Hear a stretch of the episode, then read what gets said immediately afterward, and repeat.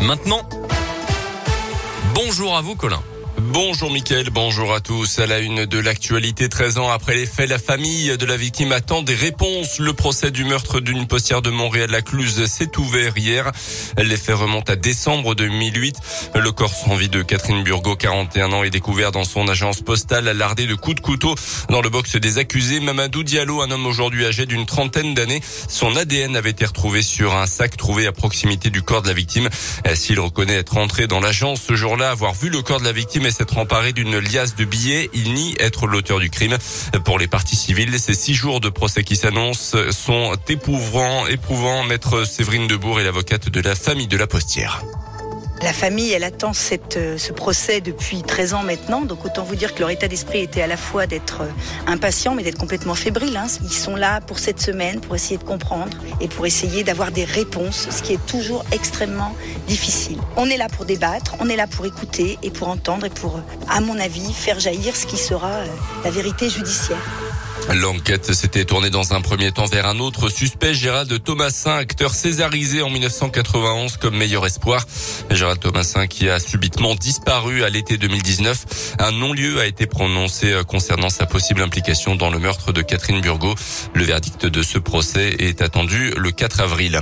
À retenir également dans l'actualité ce drame de la route dans l'Ain. Hier soir vers 18h, un homme de 30 ans a perdu la vie au volant de sa voiture à Versailles en direction de Chalamont pour une raison encore indéterminée. Il a perdu le contrôle de son véhicule qui a percuté des arbres sur le bas-côté. Il est décédé sur place. Dans le reste de l'actualité, la guerre en Ukraine et les négociations vont reprendre ce mardi en Turquie entre les délégations ukrainiennes et russes. Notez que le sulfureux groupe paramilitaire russe Wagner serait déjà implanté dans l'est de l'Ukraine. Plus de 1000 combattants sont sur place selon le gouvernement britannique. Même si l'avancée des troupes russes n'est plus aussi rapide qu'au début, Irpin en banlieue de Kiev a notamment été reprise par l'armée régulière. En France, la solidarité s'organise. La Croix-Rouge a lancé hier un site internet pour aider au maximum les Ukrainiens fuyant la guerre et arrivant en France. Son nom, c'est Croix-Rouge. Bonjour. Il c'était déjà plusieurs centaines d'Ukrainiens venus par leurs propres moyens dans l'un ces dernières semaines. La France est très loin d'être exemplaire en matière de respect des libertés publiques et des droits de l'homme. C'est ce que dénonce Amnesty International dans son rapport 2021 publié aujourd'hui. Un document qui critique notamment la politique d'accueil des migrants à deux vitesses selon s'il s'agit des Ukrainiens ou des autres nationalités.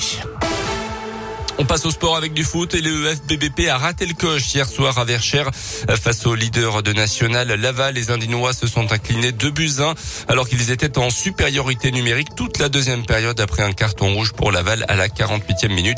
Une défaite qui permet donc aux Lavallois de consolider leur première place au classement et qui du coup laisse moins de possibilités aux Bressans pour la montée en Ligue 2. On écoute la réaction du capitaine burgien Thibaut Jacques au micro Radio Scoop de Didier Berthet. La première elle est morte, maintenant il y en a trois qui peuvent permettre de monter trois places. Donc euh, s'il y en a une qui est morte, il en reste encore deux à jouer. Donc faut pas lâcher, faut vite euh, passer à autre chose. Euh, on va dire heureusement on joue rapidement vendredi. Un autre défi, une autre équipe arrive. Donc faudra être constant.